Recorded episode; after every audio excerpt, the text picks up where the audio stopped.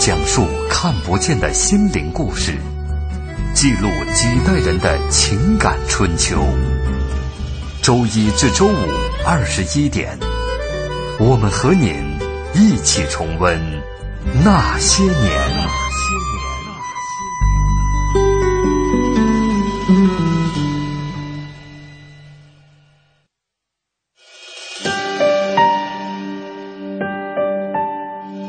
那些年，他们很卑微。说句不好听的，你现在什么都没有了，命也就不值钱了。那些年，他们很无畏。为了胜利，向我开炮！那些年，他们很悲凉。大小，他是不是妓女？是，你爱他吗？真的不爱，真的，我跟他划清界限，从此跟他划清界限了。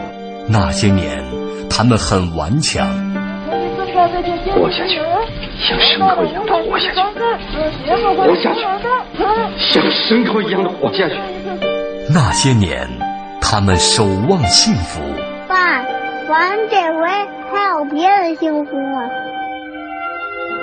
哼，只要你好好活着，就能碰到好多好多好多的幸福。我的儿子，你就没事偷着乐吧。岁月流逝，情感永恒。那些年，中国人的情感春秋。春秋。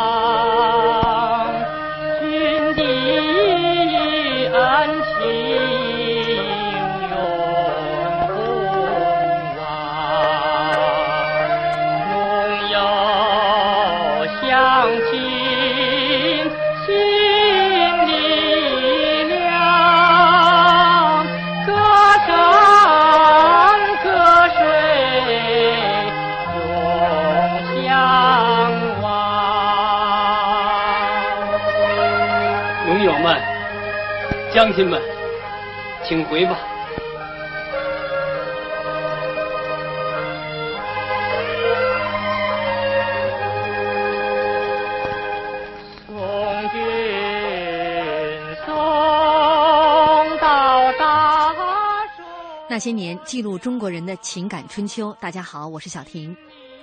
他是新中国第一部反特电影中的侦察队长，他是钢铁战士中坚毅的排长张志坚，他是小兵张嘎里亲切的老中书，他是怒潮里虎虎生气的邱金，他是停战以后正气凛然的顾青，他始终都是荧幕上的正面形象。今天新中国二十二大电影明星，我们为您讲述张平。欢迎您在新浪微博来和我们沟通。您可以在新浪微博检索“经济之声那些年”或者艾特主持人小婷。今天直播间两位嘉宾，一位是朱天伟老师，朱老师您好。你好，守候在收音机前的朋友们，大家好。哎，还有一位呃是刘星老师，刘老师您好。听众朋友好。嗯，今天我们来说。张平这首歌可能对于上了年纪的听众朋友来说非常熟悉啊，《怒潮》里面的这个主题歌旋律非常好听。这首歌的名字叫做《送别》。呃，踪影全无这位网友一开始就说了，张平先生的电影印象最深的就是《怒潮》，呃，因为是由李世荣先生演唱的那首插曲《送别》。非常的动听，不是李世荣唱的，是孟贵宾唱啊。对，总政文工团的嗯 歌唱家孟贵宾。周老师说起这些电影方面的这个内容啊，如数家珍。呃，今天节目开始之前，我跟周老师在直播间在聊天的时候啊，说起张平，周老师用了呃一个词儿，非常了不起。来形容张平，那可能对于很多年轻的听众朋友来说都不是特别熟悉了啊。但是如果看过《小兵张嘎》老中书 这个人物，大家很了解。呃，那朱老师，您先来跟大家来说一说，您眼中这个非常了不起，从哪些方面来形容张平？张平啊，可以说是就是他是我军的，呃就是或者包括我党的这种，就是从最基层的干部，一直从年轻演最基层的干部，到他年老演到高级的党政军首长。嗯，就是他的一生始终在我们，就是就是等于就是可以说他这个身心完全浸润在我们的这个。就是革命干部、革命军人的，就是这个血液中间，嗯，成长起来的。所以他跟他的那个角色是水乳交融的。对，所以，我我我曾经听过一个，也不能说是笑话吧，咱们姑且当段子听吧。据说他演的那个《十月的风云》，他演一个就是在就是文革中间受迫害的一个老的首长，嗯，然后和四人帮进行斗争，最后就是《十月风云》之后嘛，他们出来。就是主持工作了。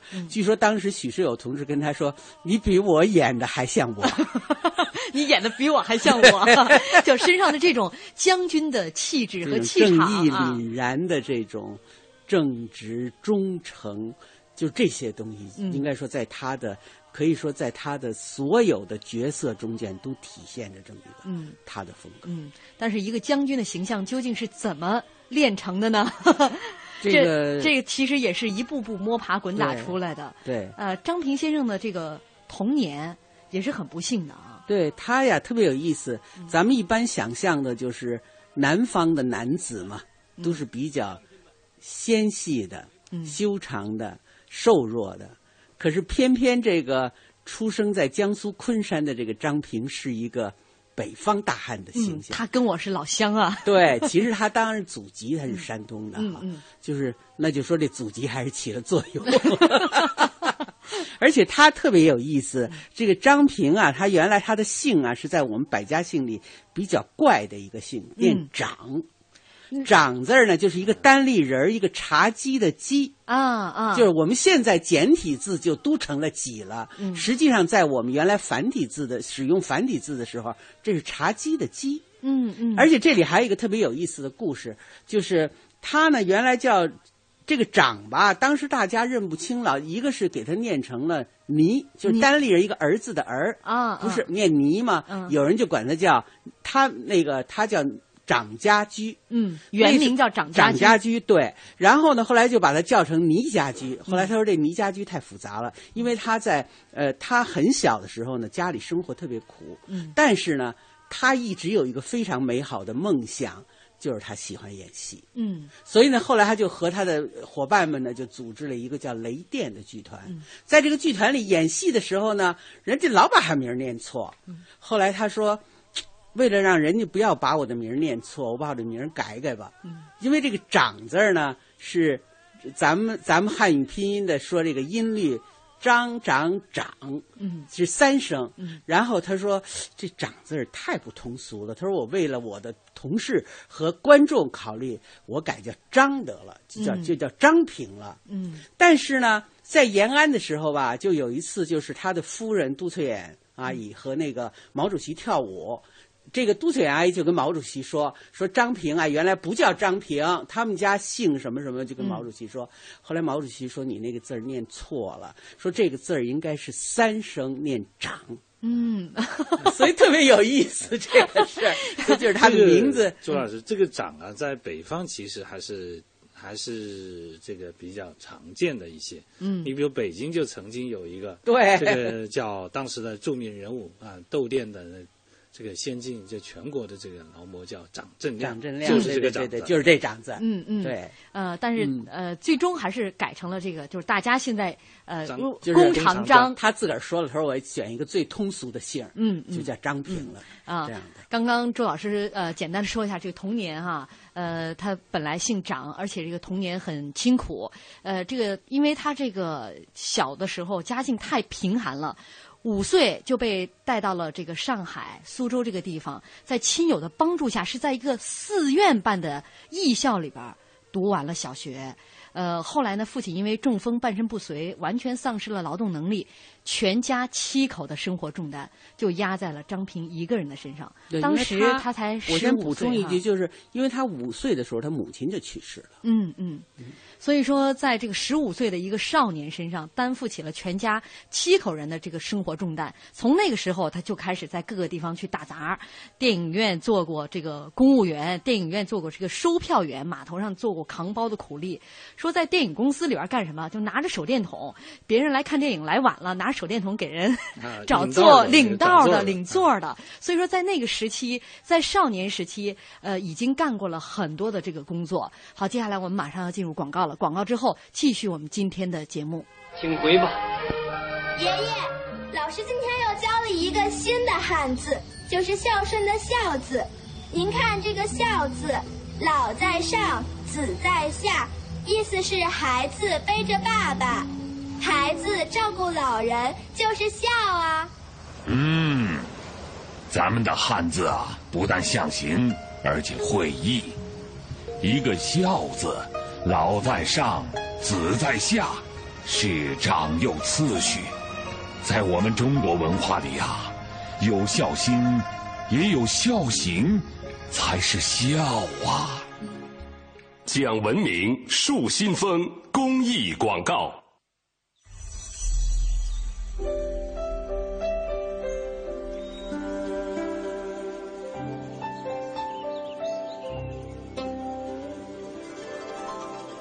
聆听生命的光荣。中央人民广播电台经济之声。我是四零后，我的偶像啊，雷锋。偶像，偶像毛主席啊。我是五零毛泽东。很多呀，伟人那些领导人都是偶像。我是六零后，我的偶像是刘晓庆，呃，方舒。我小时候的偶像是杨子荣。草原英雄小姐妹啊，崇拜着呢。潘冬子，这是日本的，日本什么山口百惠。我是七零后的，我的偶像是杨钰莹。嗯，就是八。我是八零后的，然后我的偶像是张学友。我上学时候的偶像是王菲。我喜欢，我喜欢张曼玉。我是九零后的，我的偶像是小沈阳。我的偶像就是韩国明星李敏镐。青春流动，岁月永恒。欢迎收听《那些年》。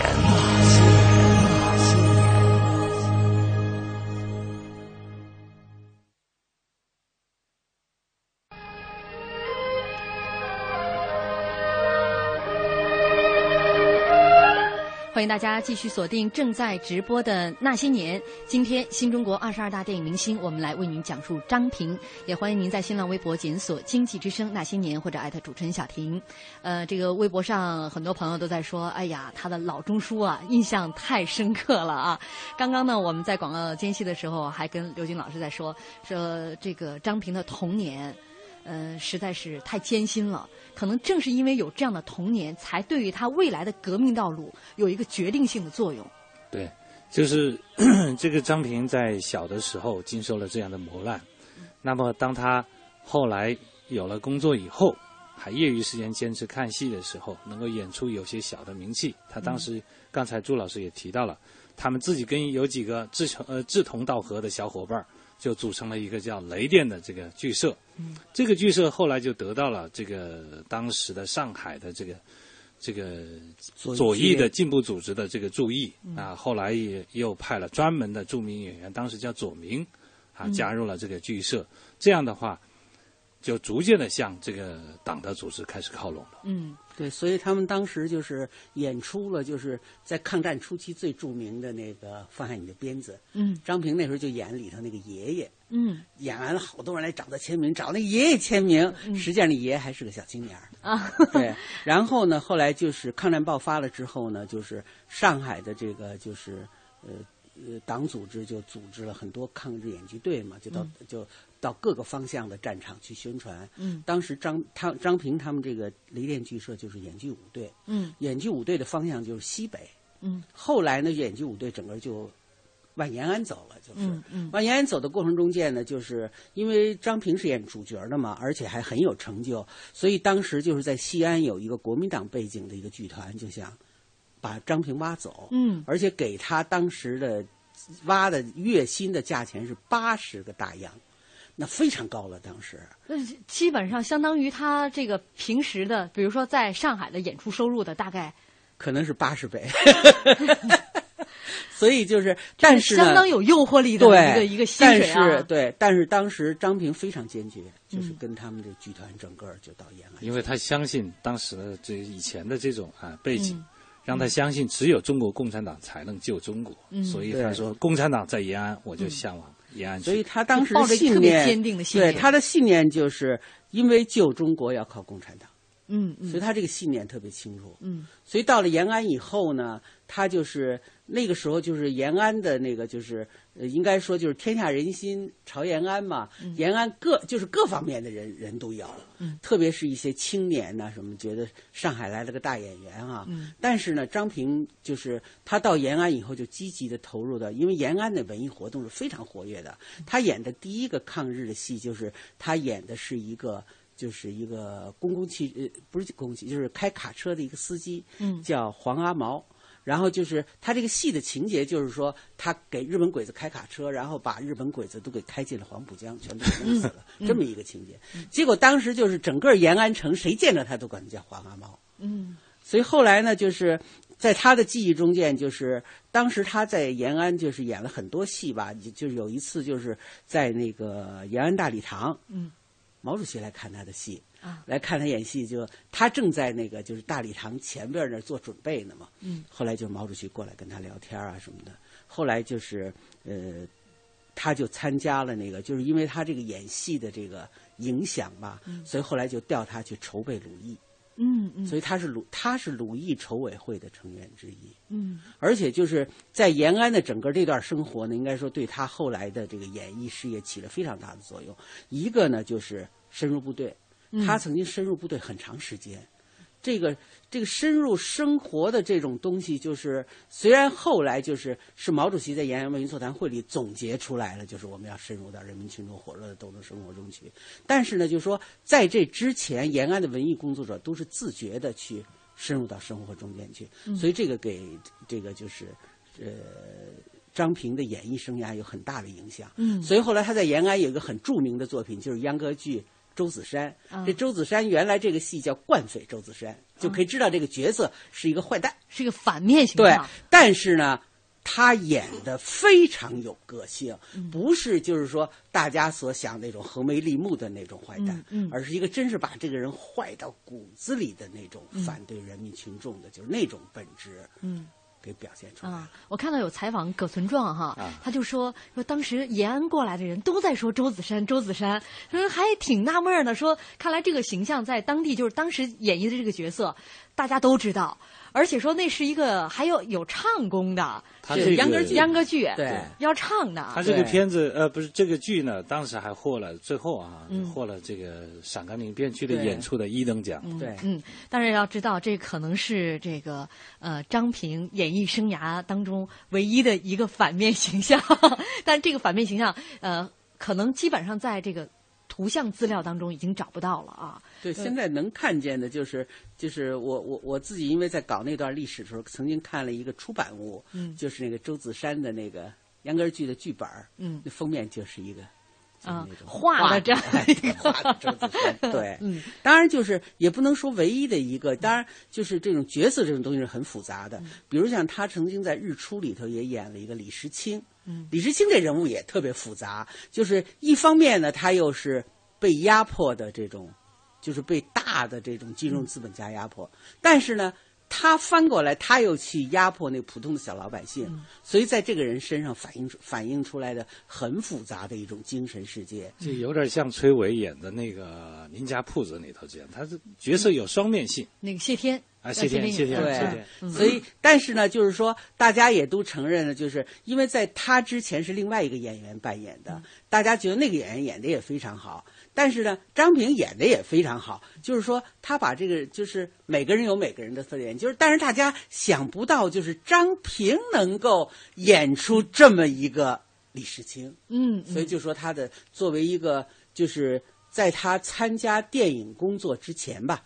他在舞台上所塑造的一系列的这个角色，应该说是就是起码看过他的人，嗯，都非常的有口碑。嗯，就是张平塑造了各种各，当然他更多的演的是，比如像什么梁氏啊什么的，就是他在舞台上当年就演过的。他演过很多，就是因为在延安那个话剧也是很蓬蓬勃勃的，他也演过很多角色。但是那些呢，基本上都是就我们现在是一般说好人坏人，演还都是好人，所以就是正面角色 啊。说到呃，刚刚说到这个呃，当时这个周周子山啊，秧歌里边他是有唱功的，可是这个资料已经基本上没有了。但要说他会唱歌的另外一个证据呢，哈，就是《白毛女》啊，这部电影当中他没有角色，但是大家在这个演职员表当中可以看到，演唱的四名演员当中，其中有张平，而且他的这个唱的这首歌是在电影的一开场就出现了。我们先来听一听。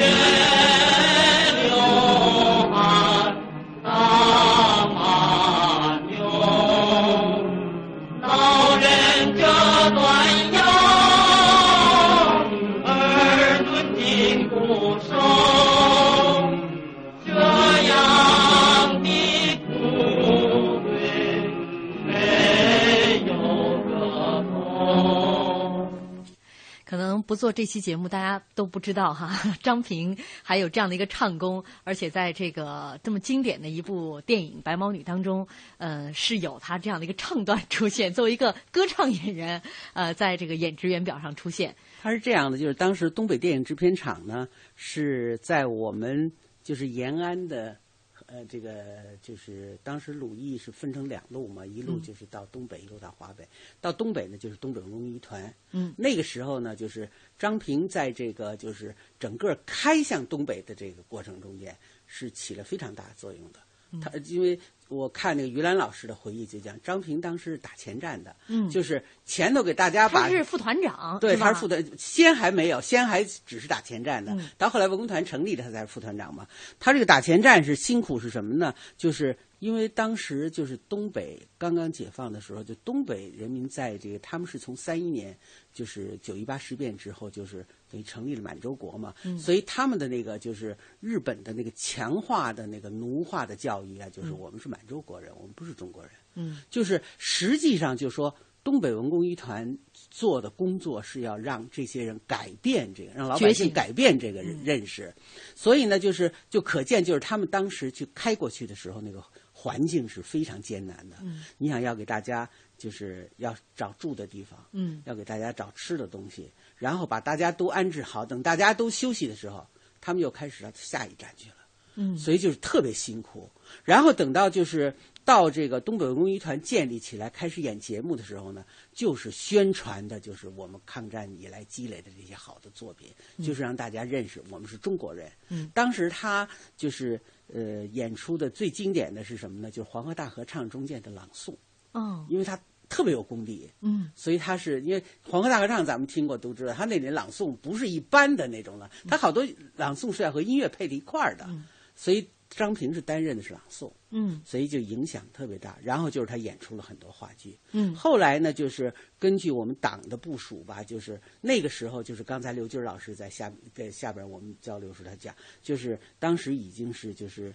袁牧之啊，还有就是前面舒群呐、还有田芳啊、钱小章，他们这些人已经开始就是去接管那个，就是当时日本侵略时期在东北建立的那个伪满映。嗯然后呢，就是因为战争的关系嘛，就这个整个把这个厂的器材和这个厂里的很多爱国的这些演员、职工，就都拉到兴山去了，成立了东北电影制片厂。嗯那么这后来呢，就是党组织决定，就是东北文艺团全部。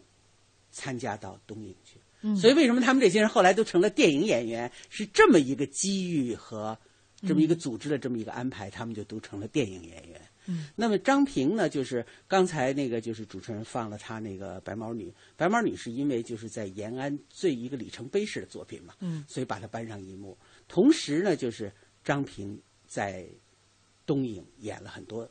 影片，当然其中就是影响最大就是《钢铁战士》。嗯，所以现在一提的张平，首先想到就是《钢铁战士》张平。嗯，好，这样我们马上进入广告哈。广告之后，我们来为大家放一段《钢铁战士》当中的这个片段。广告之后见。交通银行提醒您关注央广财经评论。等老板加薪，不如自己加，不如自己加。现在来签约交通银行沃德新金定投组合，自动扣款，智能理财，马上加薪，还可获赠百元话费。详情请致电九五五九交通银行。健康美味就选双汇，双汇开创中国肉类品牌。不论您投资什么，任何投资都有两面性，有透明就有嘈杂，有安全就有危险，有正规就有暴利。这些啊，做过投资的朋友都明白，没做过投资的朋友也需要懂一点儿。您可以发送短信八零八到幺二幺幺四了解一下。正规的金融投资公司都具备相关机构颁发的资质证明，依法开展业务，诚信经营，以客户利益为本，注重专业服务。我们倡导财富投资，请选择正规专业的金融机构。现货白银，我们推荐正金贵金属。美国上市集团背景，大品牌有保障，值得信赖。今天我将这么好的平台推荐给您，不为别的，做投资啊，安全更重要。请发送短信八零八到幺二幺幺四，发送八零八到幺二幺幺四，投资白银，选择正金。投资风险需谨慎。北京时间二十一点三十分。报时中国经济，我是泰康人寿陈东升。中国每增加单位 GDP 废水排放量比发达国家要高出四倍，单位工业生产值的固体废物比发达国家要高十多倍。发展绿色经济，加快产业升级，支持新型环保产业。报时中国经济，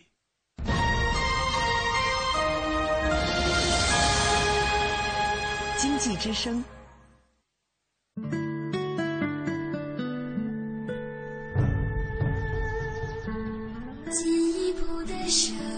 中央人民广播电台经济之声。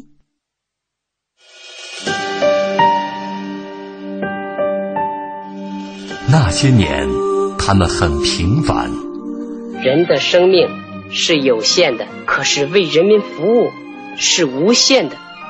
我要把有限的生命投入到无限的为人民服务之中去。那些年，他们很伟大。我向主席跟总理保证，八年之内两弹结合成功。那些年，他们很孤独。对不起，我是警察，谁知道？那些年，他们很执着。钱不钱我都不在乎，我就是要个身份。那些年，他们心怀理想。失败并不可怕，害怕失败才真正可怕。我们只有从失败中寻找胜利，在绝望中寻求希望。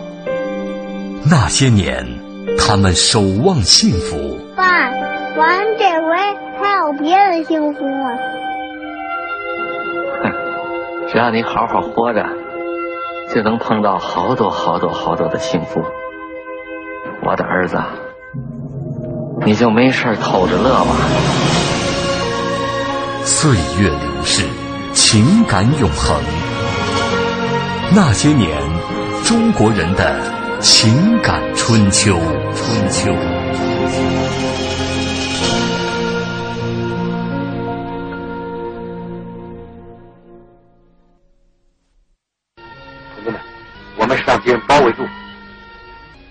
队失断了联系。咱们一排人和敌人打了五天五夜，打退了敌人二十几进攻，消灭了二三百个敌人。面前，我们是处在困难里头，可是我们已经完成了掩护全团撤退的任务。现在敌人是不会放过咱们，咱们随时都要准备和敌人拼了，让他们知道咱们八大爷是不好惹的。对，咱们平时谁说漂亮话也不算，要看就看现在，要是孬种啊，谁说不是穷人的儿子？对，孩子，瞧着，反正我跟着大伙要冲出去就冲出去，万一敌人上来了，你们看，后边这架车来把他一砸，我就从这蹦下去，绝不让敌人抓活的。对，对，好，咱们也来个狼牙山，人家武壮士能那样干，咱们也一样能干。咱们得发誓，谁也不许投降，不许叛变。谁要是投降叛变，就像小刘刚才说的，不是穷人的儿子，是他们亡国反动派给事的儿子。嗯，排长，你有没有咱们分事？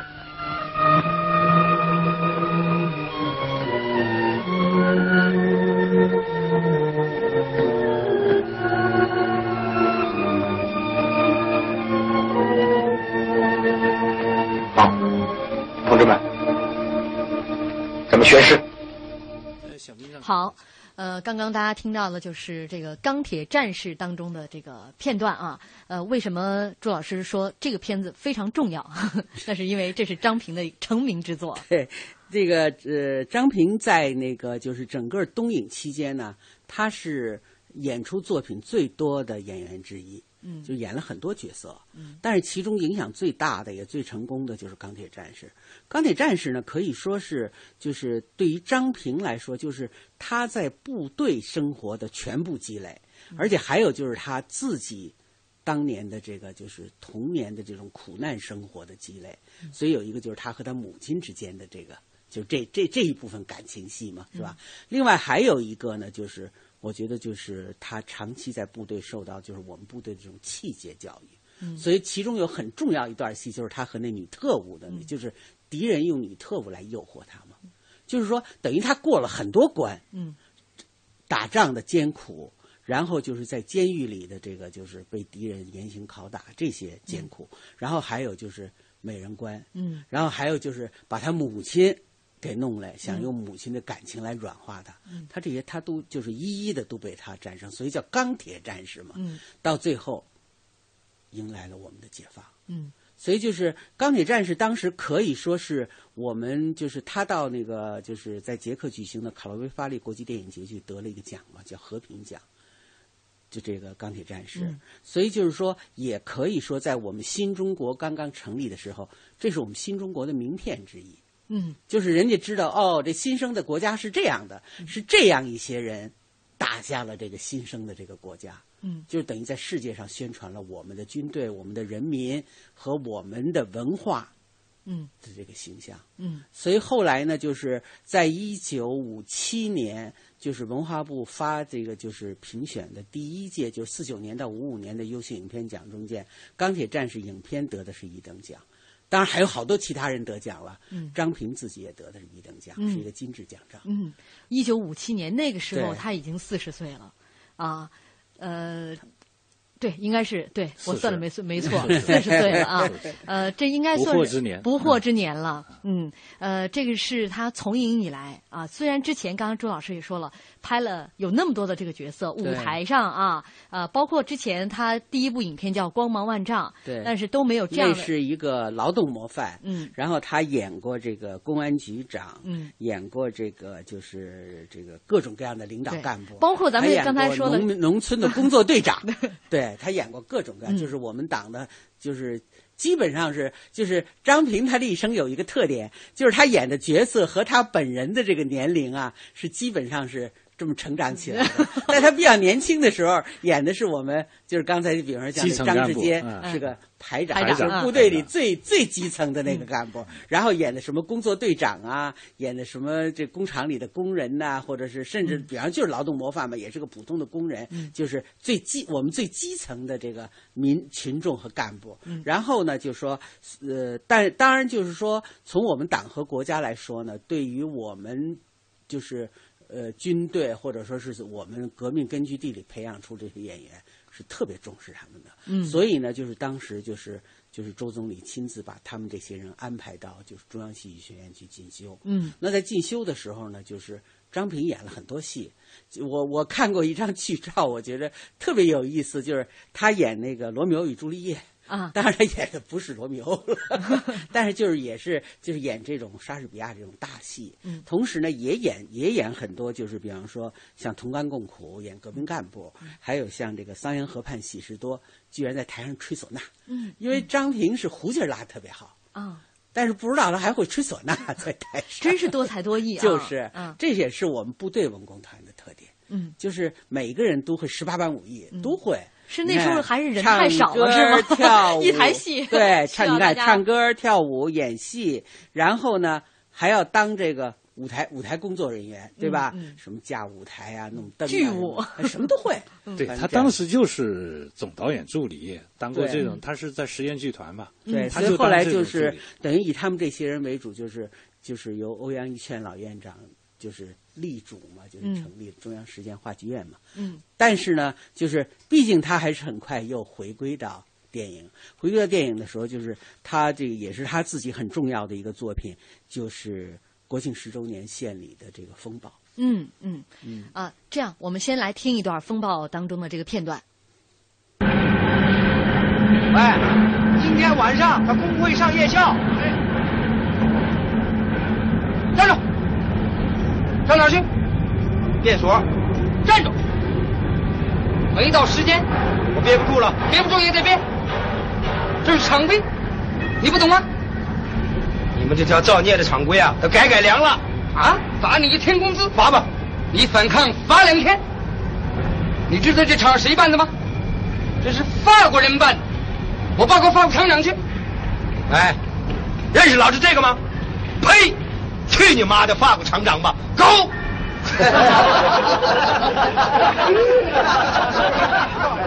哥们儿，说真格的，咱们都得把腰杆挺直点。咱们现在有工会，哎，今天晚上到工会去上夜校去啊！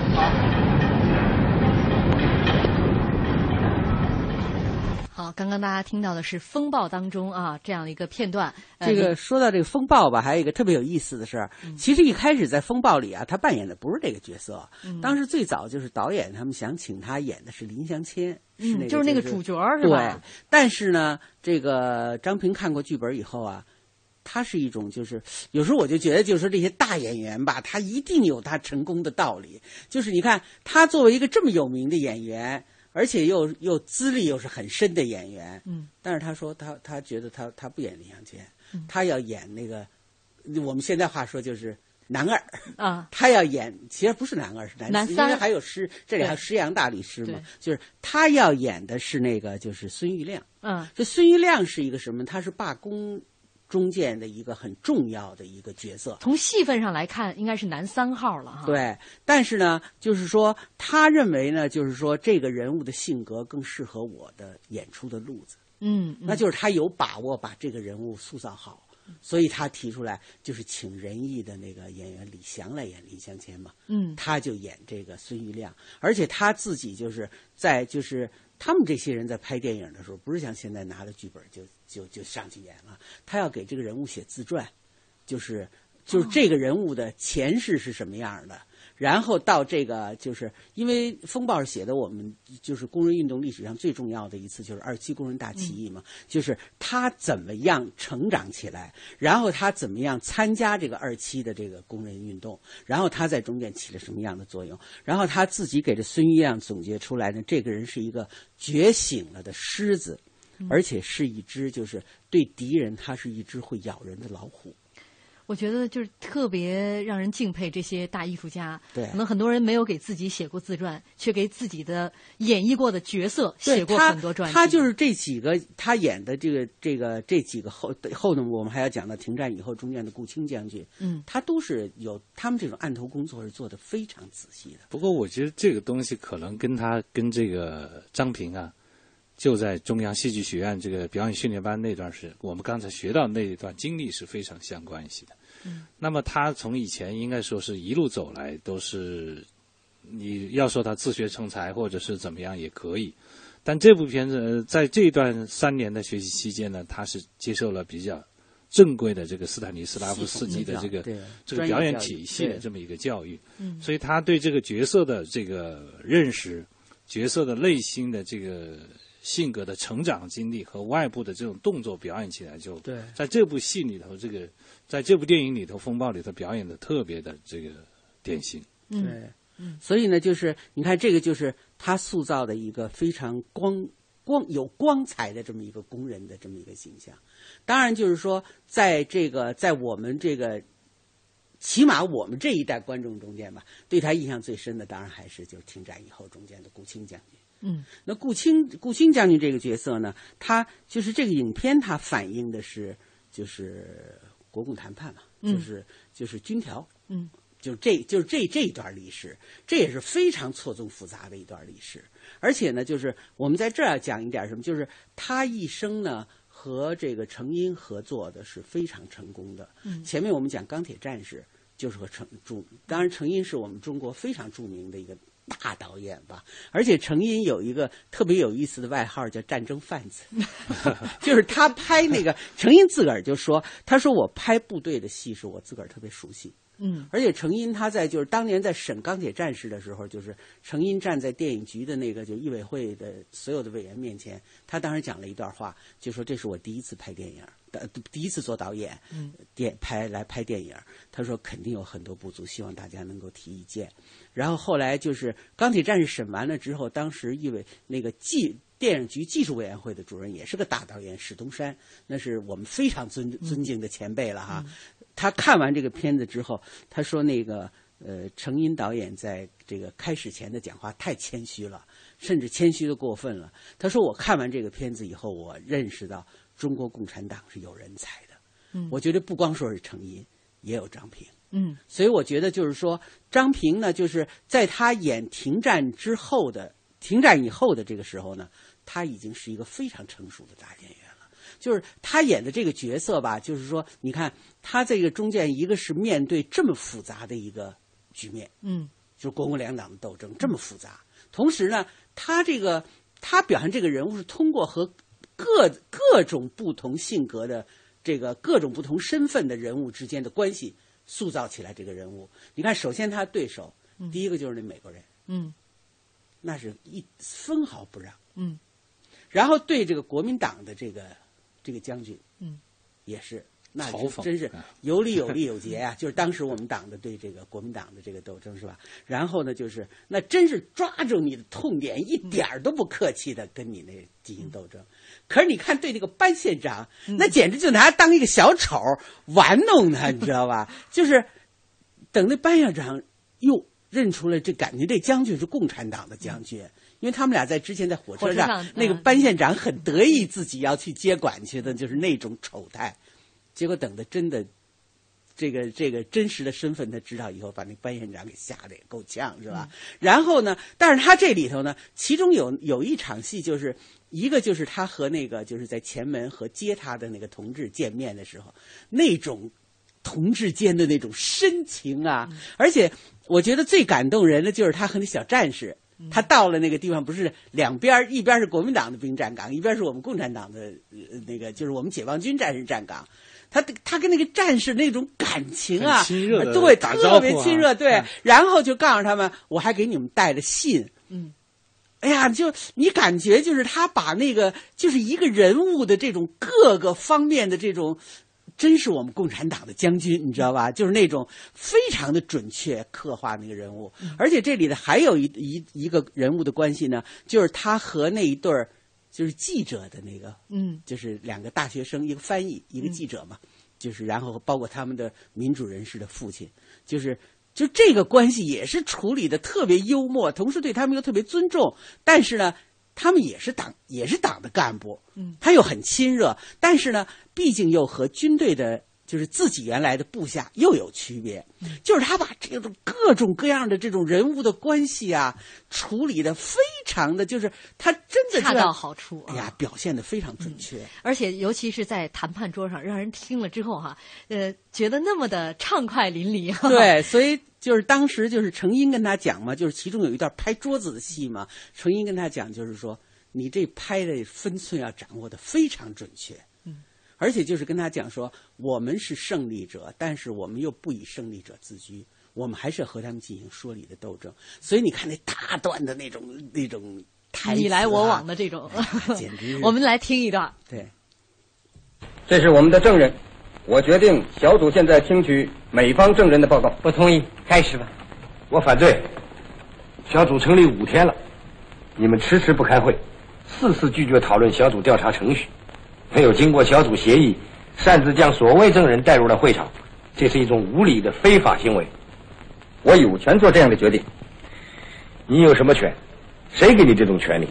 我是执行小组的主席。哼，原来你是想利用特权主席的资格来支配一切，企图在无程序、无计划的情况下，强迫小组将你们单方面所谓证人的报告公布于世，进行欺骗宣传。对我方证人还要来一个缺席裁判？我是主席，我有权决定。小组首先听取美方证人的报告。我同意，我们两方面意见一致，是多数。另一方不能阻止我们行动。我反对，请美方证人马上退出小组会场。这是对我们神圣的美国军官的侮辱。这是有意破坏小组的调查。记者先生们，我要求你们把这些亲眼看到的粗暴行为。向全世界公布，没有经过我们同意，强迫我方听取你们单方面证人的报告，这是违反三人小组协议。三人小组规定，任何问题必须经过三方面一致同意，如有一方反对，刑案就不能成立。这里根本不存在多数和少数的问题，难道你们还不清楚吗？制造安平事件，派飞机轰炸延安总部，挑起了全面内战，这些数不清的罪行。都是在你们所谓和平中立的美国直接参与下干的，顾将军，您应该知道，我是以裁判者的身份在跟你谈问题。安平事件已经使美国成为军事冲突的当事人和发起人了，因此，美方已经没有资格再继续担任主席了。美方担任小组主席是天经地义的、理所当然的，是三人调查组协议的，是国共双方同意的，你没有资格提这个问题。我有资格做一个中国人，而不是奴才。我抗议你在这侮辱我的人格。人格，佩戴金星的将军们，你们的双簧该收场了吧？请问，三委员就我方提出关于安平事件调查程序，在昨天就达成了协议，其中有一条，就是取消美方担任小组主席资格，小组主席由三方轮流担任。你们为什么不在小组会上宣布？还要利用这个机会来进行招摇撞骗，这是三委员签字的协议书，就请将军们看看吧。糟糕，糟糕！啊，多么不可思议的事啊！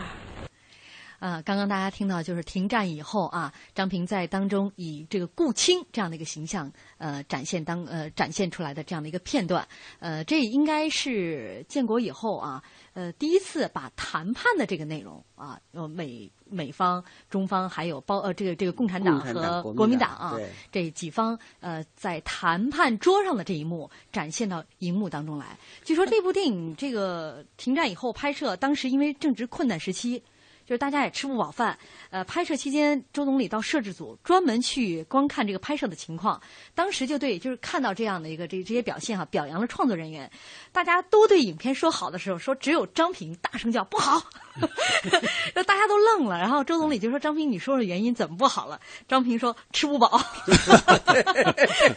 所以说，说总理很爽快的答应在北京饭店请客，来给大家改善一下伙食。说那顿饭其实并不很丰盛，但是在困难时期能让总理请大伙吃那顿饭，还是给大家留下太深刻的印象。但也可见这张平一是。他确实资格比资历比较老，说我的那个不好这种话，估计也只有他来敢说。其二，他也是性情中人啊。对，因为他当时演这个角色啊，也是很多演员挑选，嗯，但是最后呢，还是挑选了他。说因为当时理由就是说，这是一个军比军级还高级的一个干部，嗯，但是呢，就是。但是张平呢，还是他一贯的那个思想，他就说，当时不是请陈葛来演那个司令员嘛，他就后来他他自己他自己在这个笔记上说，就是选陈葛来演司令员，在气势上能够压住我，所以你看他始终就是对这种事情，他是一个就是那种。就特别认真的，完全去问为角色为电影角色着想。所以呢，就是据说这个当年就是审这个片子的时候啊，就是周总理、陈毅副总理，还有罗瑞卿，嗯，那时候是公安部长吧，嗯，还有就是所有当年参加谈判的将军都来参加这个，就是总理审片，大家呼都跟来了。说结果说从来没有过说那个就是审片子那个放映室门外停满了小汽车。嗯，气势非常了不起。嗯，说而且停呃这个片子审完以后说一个镜头都没改就通过了。嗯嗯，这也可见他在这个影片当中表演的这个精湛的演技啊。所所以呢，就是呃，咱们因为就是咱们这次这个节目，其中有还有一个主题就是讲这个百花奖嘛。嗯，其实他们这个这个。就是张张平扮演的这个角色是入选了这个百花奖的第三届百花奖。一九六四年那期大众电影百花奖最佳男演员。但是很可惜，那那期就那次因为贾 政风嘛，所以这也挺遗憾的。后来后来第三期又重新这个举行了，那他这期就就。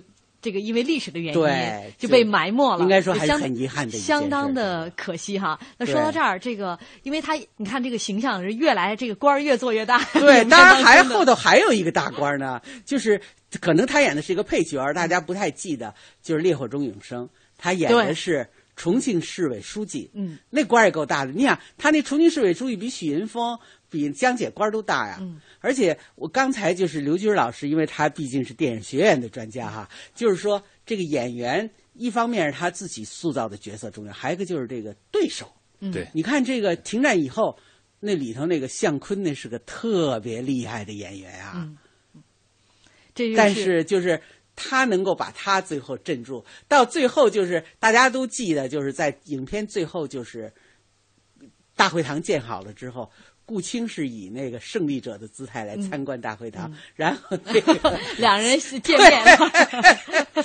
另外呢，包括就像《烈火中永生》也是，你看赵丹、于兰，嗯，包括那个就是庞学勤的一点点戏哈，还有很多演员，包括反面人物像向坤啊，还有什么那些人。说老实话，在这一个演员阵容中间。张平的角色也是给人印象非常深的。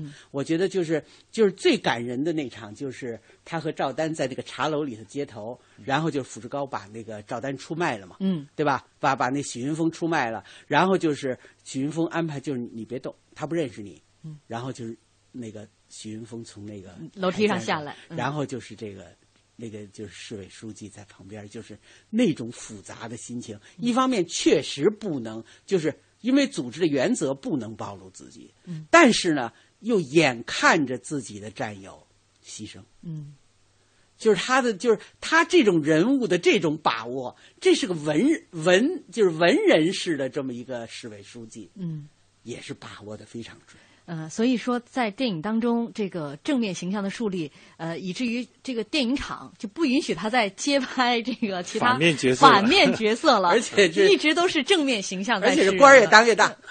没错，其实他之前最早这新中国第一部反特的题材的电影就是《无形的战线》，他当时演的是这个侦察队长，那个时候就就是。有人就是回忆哈，他说小时候看这个，就觉得当时他的那个气场已经压得过局长了。可是等到到你看到黑三角的时候，他就是公安局长了。哎，确实官儿越当越大啊！